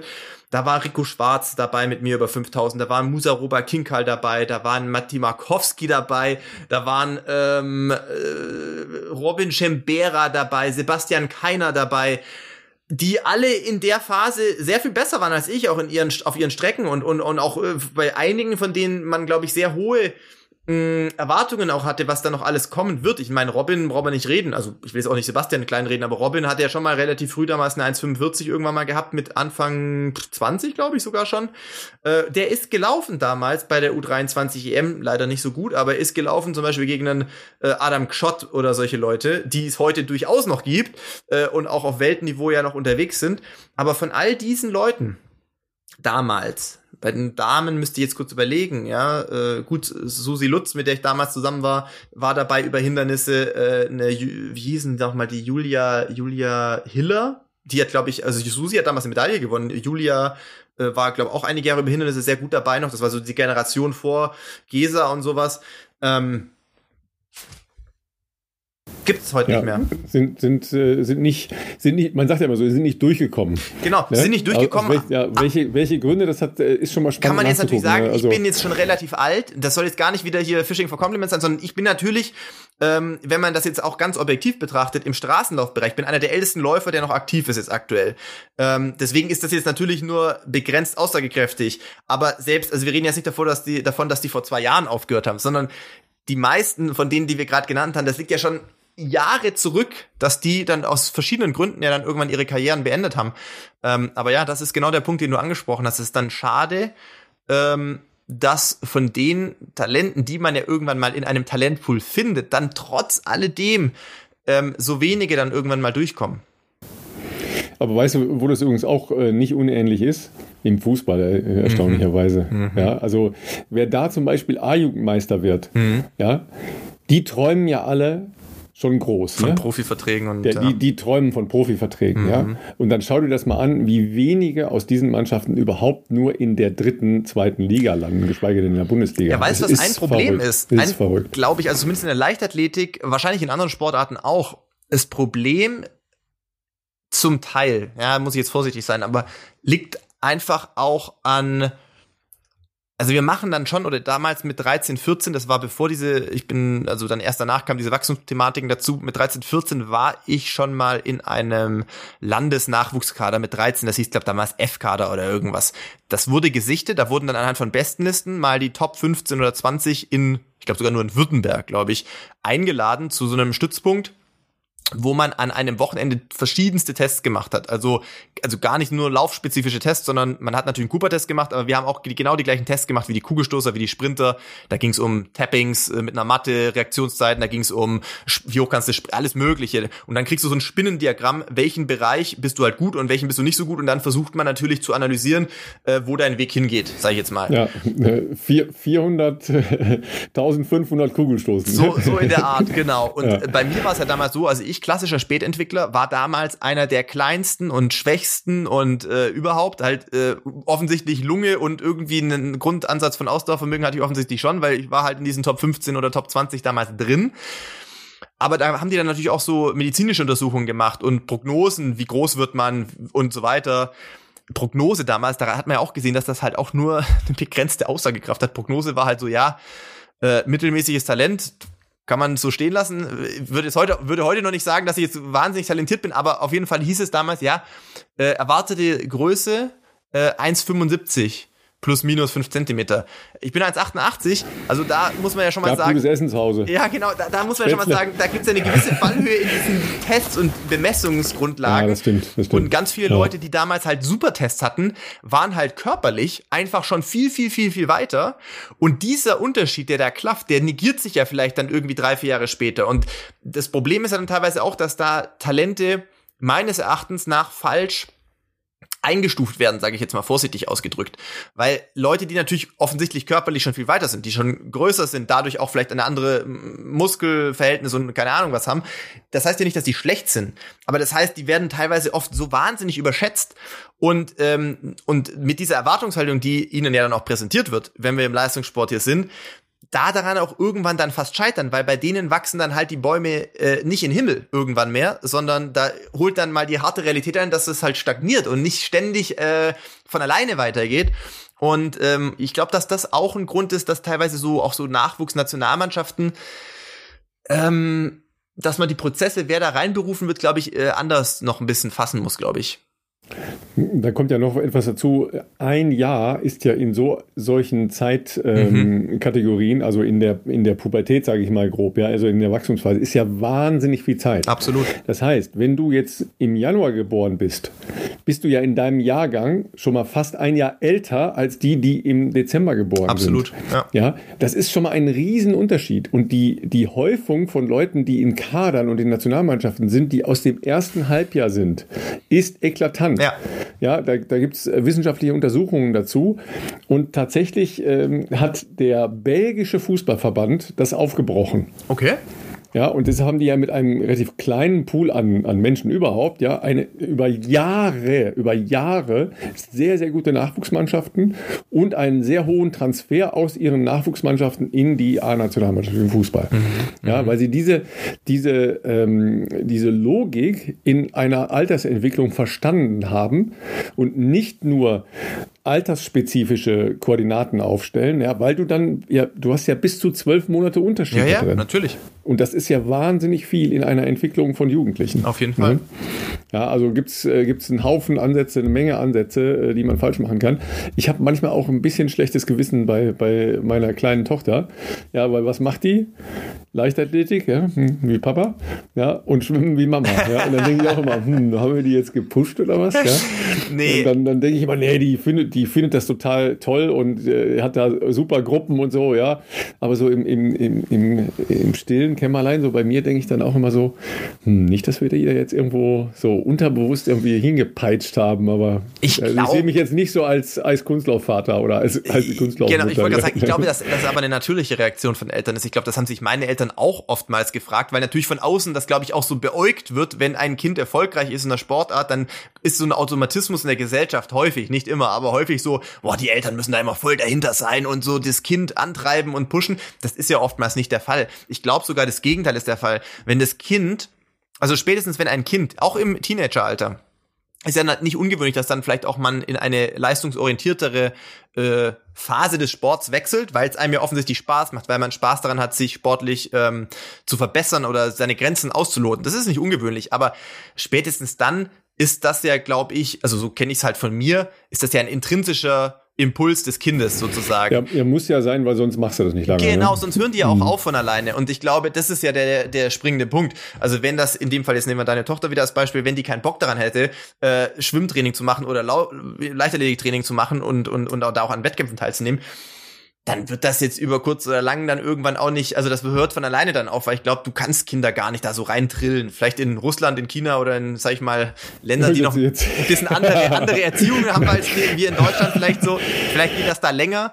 Ähm, aber ich glaube, ich glaube hier bei uns inzwischen auch mit den Möglichkeiten an Ablenkungen und Freunden und sonstigen Unternehmungen, wenn du da nicht Bock drauf hast als Kind, dann hörst, hören die irgendwann auf einfach. Ja, ich mache mir trotzdem äh, Gedanken, wie das kommt, ja, weil meine Kinder haben ja jetzt mein, ich bin ja relativ spät Vater geworden, mhm. ja, also deshalb, ähm, die haben mich ja nie als Leichtathleten gesehen. Mhm. Mhm. Ne, also die, die, die, haben jetzt nicht mich als Vorbild, ja. in, als Bewegungsvorbild in der Leichtathletik oder sowas, ja, weil das, äh, da gibt's keine Bild- und Tonaufzeichnungen mehr von, weil das halt, äh, da war noch alles schwarz-weiß. Ja. und, ohne, und ohne Ton. Aber äh, zum Beispiel von, äh, von, von, von Mary mhm. ist es ja schon so, ähm, die ist dann nicht mehr nicht mehr so, so hardcore aktiv geschwommen, ja, aber die ist ja zum Beispiel im fünften Monat schwanger noch äh, deutsche Mannschaftsmeisterschaften geschwommen. Ne? Okay. Ne? Also das ist natürlich auch spannend. Ja? Also da würde ich eigentlich auch gerne mal eine, eine Forschung äh, zu sehen, ja, ob das schon einen Effekt halt auf späteres, ähm, auf späteres Sporttreiben von Kindern hat, wenn die Mutter in der Schwangerschaft Sport getrieben hat. Spannende Idee, ja. Ähm, ja, also mhm. ne, ich weiß nicht, vielleicht gibt es auch eine, eine, Forschung, I don't know. Ja, ähm, Mary ist ja in der Zeit halt auch Marathon in Berlin gelaufen. ja. Aber bis, bis wie viele Monate äh, frag lieber nicht. Oh, okay, okay. Ich, ich kenne mich da, da muss ich sagen, kenne ich mich noch zu wenig aus, bis, bis wann naja, man sowas machen kann. Wenn du ja, der, der Schwangerschaft ist ja keine Krankheit. Nein. Ne? Also wenn du keine Probleme hast, mhm. ja, ähm, also was, was ja wohl sehr unangenehm sein muss, ist, wenn du ähm, diese Phase des, über, des sich Übergebens hast, mhm. ne? Mhm. weil dich das natürlich dann halt auch äh, schon, schon äh, schwächt einfach, ja. Da dann halt irgendwie regelhaft weiter Sport zu machen, ist glaube ich nicht ganz einfach. War alles nicht der Fall, war äh, also wirklich eine äh, coole Schwangerschaft ne, aus meiner Beobachtung als Partner. Ja, ähm, wir, wir können das ja nur beobachten. Ja, wir können ja, sagen, nicht, können ja nicht mitreden äh, eigentlich. Wir können es nicht mitreden eigentlich, ja genau. Ähm, aber wenn du ja regelhaft Sport treiben kannst, ist das ja erstmal erstmal äh, für dich halt als auch Körpergefühl, als Sportler, der du dein Leben lang Sport gemacht hast, gehört das ja dazu. Mhm. Dann ist es halt einfach so, ja. Ähm, tatsächlich, das Marathonlaufen ist ja dann nicht äh, erfolgreich ähm, gewesen. Also erfolgreich, er ist, in, ist nicht ins Ziel gekommen in mhm. Berlin. Okay. Ja, weil ähm, es halt dann so eine Problematik am Knie gab. Ja, und da glaube ich, da hat dann schon, du hast ja einen erhöhten ähm, Östrogenausstoß, ne? mhm. also weibliche Hormone. Ja, weil ähm, du musst ja äh, Bänder und, und äh, Gelenke und, und Sehnen Elastisch. weitstellen ja. können, ja, elastischer machen können, ja. damit die Schwangerschaft eben funktioniert. Ja, ja. Und das ist dann halt zu einer, äh, zu so einer Reizproblematik im Knie geworden, ja, weil man ja auch nach, dringend zehn, äh, nach einem 10 Kilometer Wettkampf am nächsten Tag eine Stunde laufen. Ja, nein, ist egal. Ja? Jedenfalls äh, ging es dann halt bis äh, Kilometer 38. Oh. Ja, und, ähm, und dann ist das, ist das Knie halt einfach weggeknickt. Öh. Ja, ja, also jetzt nicht äh, keine Schäden danach, also auch keine Dramatik und so, aber naja, also, also wenn, wenn du jetzt als Partner weißt, okay, äh, das ist jetzt halt in der Schwangerschaft, ja. dann machst du dir schon ein paar Gedanken, wenn du plötzlich keine Zwischenzeiten mehr siehst ja, und sitzt logisch. da und kommentierst. Ja, oh, ja? du hast da auch schon, ach Gott, okay. Ja, da habe ich ja kommentiert, ja klar. Ah das ist dann, da denkt man kurz mal, äh, ähm, irgendwas sollte denn, jetzt hier anders sein. Ne? ist da ja. Äh, blöd. Ne? Aber ich, ich, hatte ja schon eine Ahnung, dass das mit dem Knie eventuell nicht ganz äh, hinhauen konnte. Ja. ja. Ähm, und was halt auch eine ganz töfte Idee war, ähm, Kniebeuge im siebten Monat. Oh, okay. Das ist eine ganz töfte Idee, ja, weil äh, was, was macht man mit Kniebeugen? Man macht natürlich eine Festigkeit ja, in, in Muskulatur, in äh, die gesamte ähm, Hüftgesäß. Gesäß auch natürlich, vor allem bei Kniebeugen, ja. Das, ja, da, da, hat sie dann halt auch jemand im, äh, im Leistungszentrum in Frankfurt gefragt, ob sie das Kind nicht raushaben wollte oder warum sie das macht. also es gibt Sachen, die man eher machen sollte und eher andere, die man vielleicht nicht macht. Ja, ja. Aber was, ne? wir haben gut lachen darüber. Ich wollte gerade ne? sagen, wer sind wir ja? da, äh, uns äh, darüber irgendwie meinen, also eine Meinung zu haben. Doch, wir, lustig machen kann ich mich darüber. Ich wollte sagen, wir können, können da ja absolut nicht, äh, nicht mitreden. Schwarzen Humor habe ich jederzeit auf der Hand. Ne?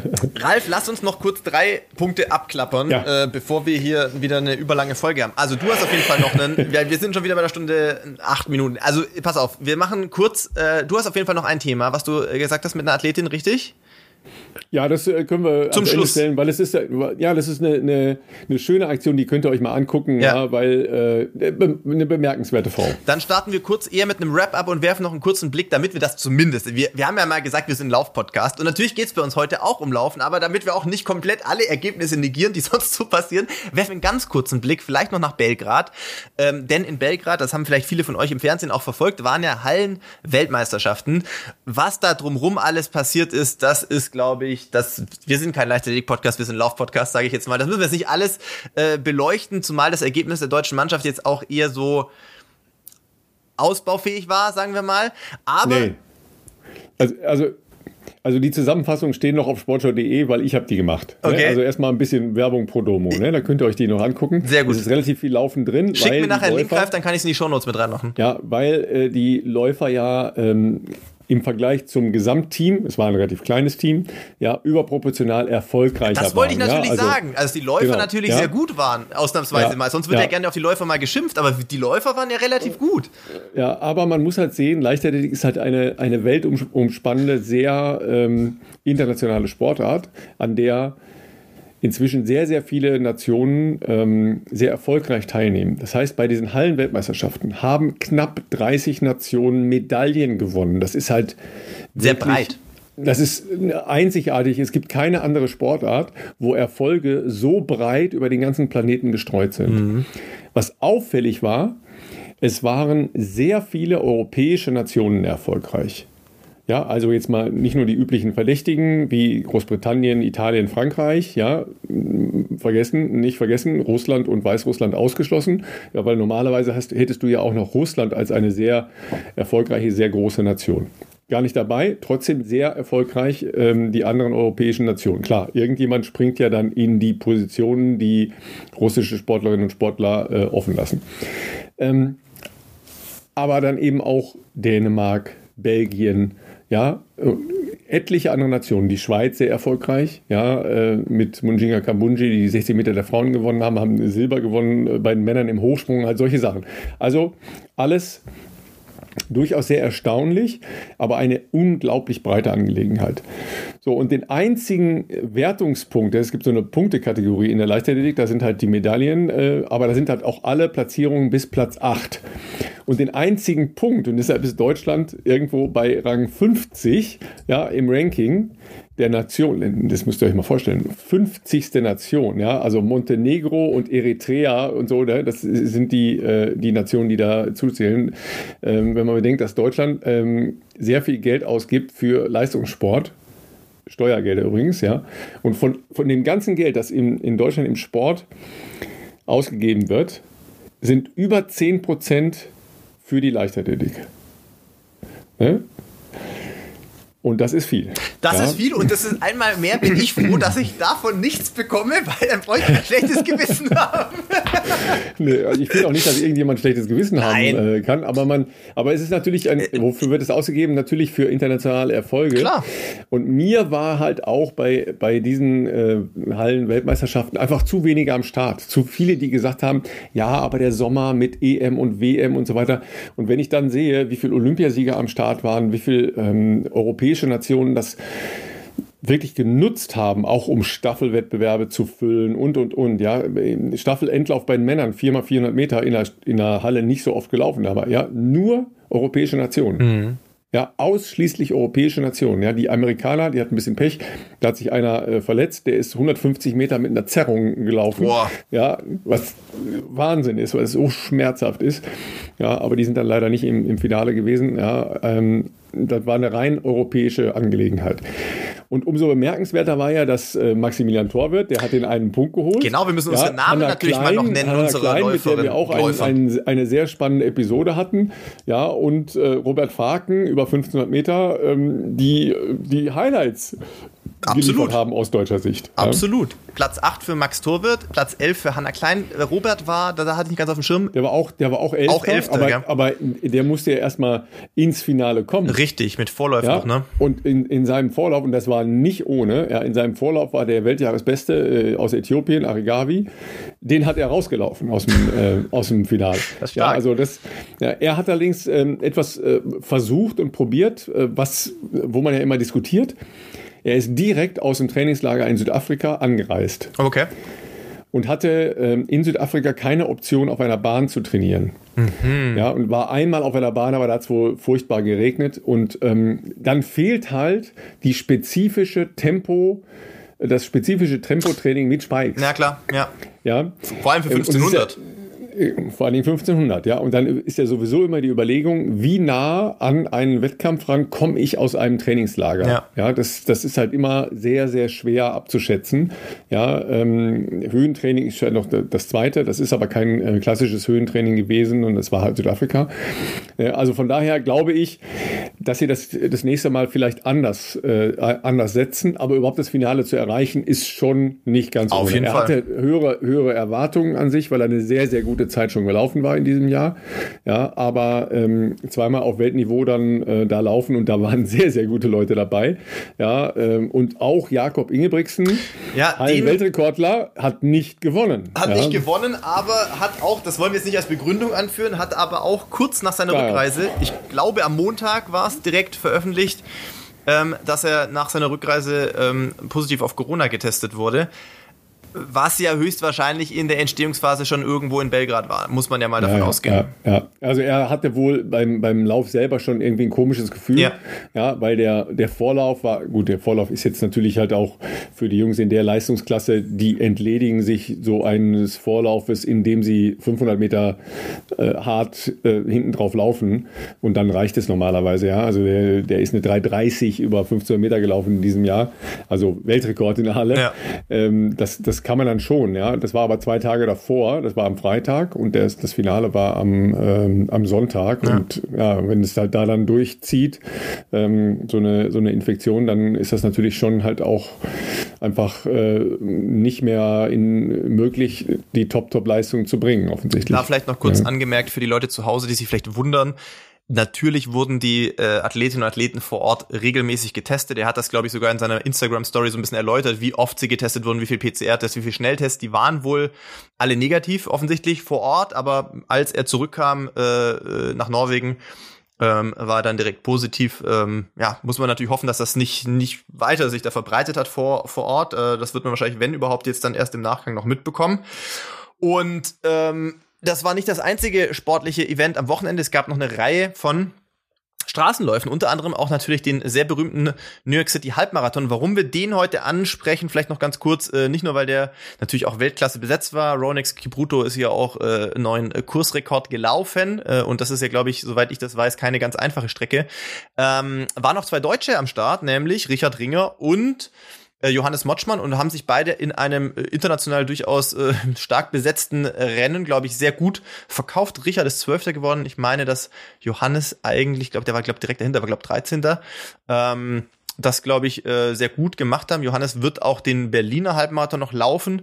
Bei Richard habe ich heute auf Instagram gesehen, der ist, äh, hat das natürlich genutzt, einerseits, um mal wieder ein Rennen zu laufen ähm, und war im Vorfeld auch angeschlagen. Also ich, er hatte, äh, glaube ich, gepostet, dass er zwei Wochen mit einer oder an den Folgen einer Lebensmittelvergiftung äh, noch rumlaboriert hat, aber der ist quasi jetzt, hat diesen USA-Trip und den Wettkampf ähm, auch äh, direkt genutzt, um jetzt äh, in Flagstaff nochmal die Zelte für ein Höhentrainingslager aufzuschlagen. Ich weiß nicht genau, äh, ob er dann auch plant, in den USA vielleicht noch das ein oder andere Bahnrennen mitzunehmen. Die Kenner der Szene werden wissen, wenn man jetzt mal so ein bisschen weiterrechnet, wir haben jetzt Ende März, das rechnen wir mal vier, fünf äh, Wochen weiter, dann gibt's ja immer dieses berühmte, vor allem in der Vergangenheit berühmte Stanford Invitational ähm, in Kalifornien. Das ist eigentlich ein sehr, sehr äh, deshalb berühmtes Meeting, weil da oft sehr äh, ideale Bedingungen herrschen für schnelle 5 und 10.000 Meter. Und ähm, Richard wird ja wohl äh, bei den Europameisterschaften in äh, München wohl Marathon laufen, aber warum auch nicht ähm, mal auf der Bahn vielleicht noch einen Abstecher machen. Bin gespannt, ob er das so macht äh, und hat ja da auch in der Vergangenheit schon gezeigt, dass er einen Europacup gewinnen kann über 10.000. Ja, vor allen Dingen, wenn du ja wirklich äh, mit so einem äh, Ausfall durch eine Lebensmittelvergiftung, was ja auch eine richtig fiese Nummer ja. ist, äh, ich weiß gar nicht, ob er vorhatte, einen Frühjahrsmarathon eventuell zu laufen. Nee, das hat er mir ne? zumindest in Kenia schon gesagt, ja, dass er das gar nicht machen nicht möchte. Vorhat, aber ne? er hatte sich natürlich. zu viel das Jahr über, ne? Er hatte sich für New York ein bisschen mehr vorgenommen, natürlich, jetzt in zeitlicher Hinsicht. Ähm, da wollte er, glaube ich, schon so ein bisschen attacke-mäßig unterwegs sein. Äh, es gab eine große amerikanische Gruppe, die so im Bereich von 61, 62 gelaufen ist, was er sicherlich ja auch kann. Ähm, und er ist jetzt 62, 55 gelaufen. Das war dann, glaube ich, wahrscheinlich de facto die dritte Gruppe. Ähm, wobei man natürlich sagen muss, die Zeit ist ja alles andere als schlecht und ähm, ja. vor allem äh, auf der Strecke und mit der Vorgeschichte ist das, glaube ich, jetzt äh, ist das äh, auf jeden Fall in Ordnung. Absolut, ja, das wird ja in diesem Jahr spannend äh, zu sehen sein, wo die Reisen hingehen, äh, weil man eben ein paar Optionen hat. Ja, ähm, heute war eine Vorstellung vom Laureus Award und äh, Eliud Kipchoge hat äh, sich noch nicht committed für den Berlin-Marathon oh. im, äh, im Herbst. Ja, ähm, ich weiß nicht, ob er, meinst du, der läuft die WM? Nee, das, glaube ich nicht. Aber er hat doch ja, Anfang ist, des Jahres. Natürlich, ist natürlich nicht so weit von seinem Sponsor entfernt, ne? Ja, oh, ach so, stimmt, ja. wegen Nike meinst du? Ja, ja, ja. Deshalb die, da bin ich nicht ganz sicher. Das kann, kann noch mal ein paar Sachen beeinflussen. Das ja. kann sein. Er hat aber auch angekündigt, dass er die Six-Star-Finisher-Medaille möchte. Ähm, und ich glaube, da fehlen ihm doch noch ein paar Marathons. Er ist ja Berlin sehr regelmäßig gelaufen. Er ist natürlich London schon oft gelaufen. Er ist ganz zu Beginn seiner Marathonkarriere mal Chicago gelaufen. Das wusste ich fast nicht mehr. Ähm, und er ist natürlich ist jetzt. Boston noch nicht gelaufen? Genau, Tokio ist er jetzt gelaufen, aber das heißt, mhm. es fehlt ihm eigentlich noch New York und Boston. Also wäre natürlich New York, äh, New York im Herbst eine Option, auch eine ne? Option auf jeden Fall. Ja, also man könnte natürlich tatsächlich im August WM laufen und dann noch. Und, ja. und dann. Ne, also das ginge. Das ja, bleibt spannend, bleibt spannend. Bleibt ja. spannend. Du hast noch eine Story. Grade, genau, wo wir gerade beim Marathon sind. Ne? Ihr kennt ja alle äh, Jackie Hunt Brusma. Klar. Nee, kennt, ihr, kennt ihr nicht, ne? aber äh, das, das müsst ihr euch, äh, das äh, verlinken wir auch, ja. Ähm, das müsst ihr euch unbedingt angucken. Also die hat am 15. Januar angefangen, ähm, eine kleine Serie zu laufen äh, und zwar jeden Tag einen Marathon. Ja, also jeden Tag einen Marathon. Und zwar, das Ziel sind es 100 Marathons in Folge. Ja, was schon crazy genug ist. Sie hat heute, ähm, respektive gestern, ja, weil wegen der Zeitverschiebung, ja, sie hat gestern den 65. hinter sich gebracht und sie hatte schon ein paar harte Tage hinter sich. Ja, also ähm, da hat man schon gesehen, es ist nicht ganz so einfach. Ja, ähm, äh, Jackie äh, Hunt Brusma ist euch vielleicht deshalb nicht so ganz bekannt, weil sie aus der paralympischen Szene kommt. Sie okay. ist nämlich am linken Bein Unterschenkel amputiert. Oh. Ja, und ähm, 100 Marathons Aber in Folge. Jetzt die Frage dazu. Ist das irgendwie Teil einer, einer ähm, naja, wie soll ich sagen, Challenge? Nee, ist, oder? Es ist, die Challenge hat sie sich selber gesetzt. Okay, ja. okay. Zwischendurch hat sie auch gedacht, ja, vielleicht setze ich mir mal andere Challenges, aber ja. Ja klar, warum auch nicht? Einfach so mal, man braucht eine neue Herausforderung. definitely the hardest thing I've ever done. Why don't I do easy goals? ja, nun. Direkt ne? mal 100 Marathons hintereinander, why not?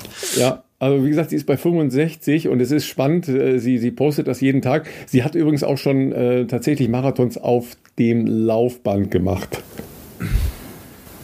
Ja, also ja. Frank, Frank Schauer lacht da natürlich darüber. Den hatten wir hier ja, auch schon äh, dennoch, zu Gast. Der ja. denkt sich, äh, also Leute, 50 oder nichts, aber, aber ähm, ja. 100, 100 in a row ist ein Brett. Ne? Das ist wirklich, ey. Aber man muss natürlich auch sagen, 65 ist schon, ist schon Wahnsinn, ja. aber es ist noch ein langer Weg. Ne? Ja, das ist noch äh, ein Stückchen zu, zu gehen.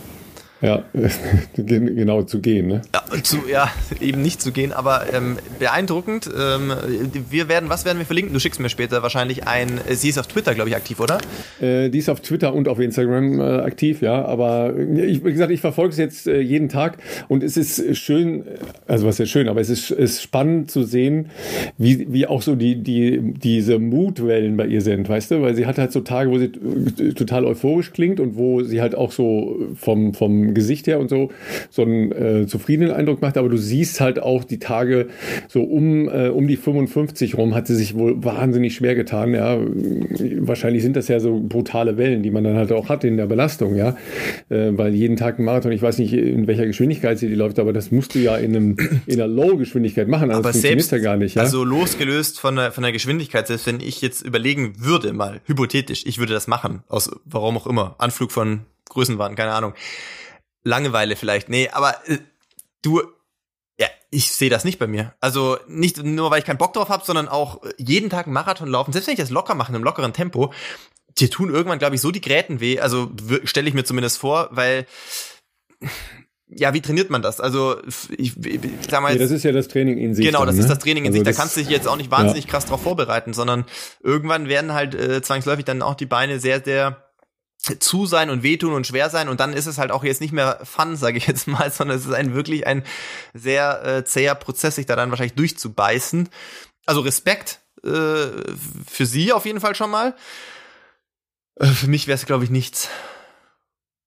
Für mich wäre es auch nichts übrigens. Nein, ich möchte korrigieren. Für mich wäre es gar nichts. Ja.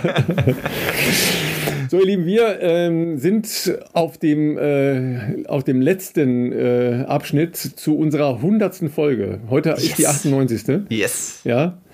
Ähm, wir versuchen für euch ein, ein Spezialgast bei der 100. 100. Folge. Wir wissen noch nicht, ob es klappt, aber äh, wir arbeiten dran. Hart. Genau, wir können natürlich jetzt nicht ja? so viel teasern, außer dass wir uns natürlich, nee, nee, nee, wie ihr uns kennt, ins Zeug legen, da für euch auch wieder jemand Spannendes hier mal dabei zu haben. Ähm, die Hintergrundgespräche laufen gut, da ist der Felix auch involviert. Äh, mal gucken, ähm, ob wir das dann auch so hinbekommen. Wir hoffen sehr.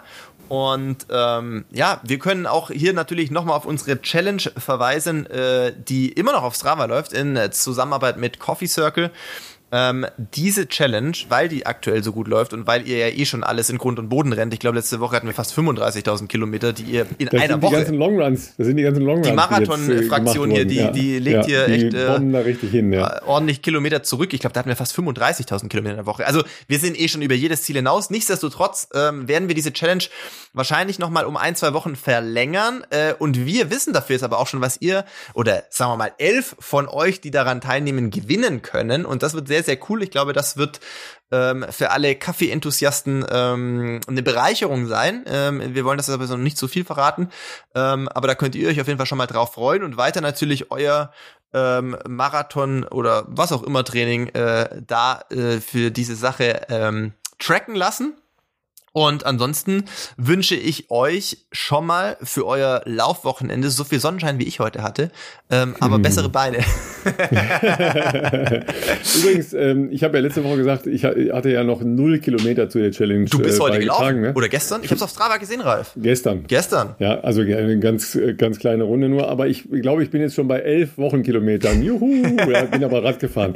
Bin aber noch Rad gefahren. Ja, nur, nur noch mal als Idee. Äh, 858 Läufer nehmen da an der Challenge Challenge gerade teil. Wow. Das ist schon ganz cool. Das ist krass. Ja, und äh, in, in unserer äh, ureigenen Strava-Gruppe sind wir jetzt äh, über 1300 äh, Läuferinnen und Läufer. Also ist schon, schon Wahnsinn. Ja. Ne? Crazy shit, ja. Dann würde ich sagen, euch ein schönes Wochenende. Es soll herrlich werden, ja. Und wisst ihr was? Macht mal die Uhr aus zwischendurch, setzt euch hin, genießt das Leben und die Sonne. Es macht Spaß. bis dann, nächste Woche. Ciao, ciao. Macht's gut, ihr. Ciao, ciao.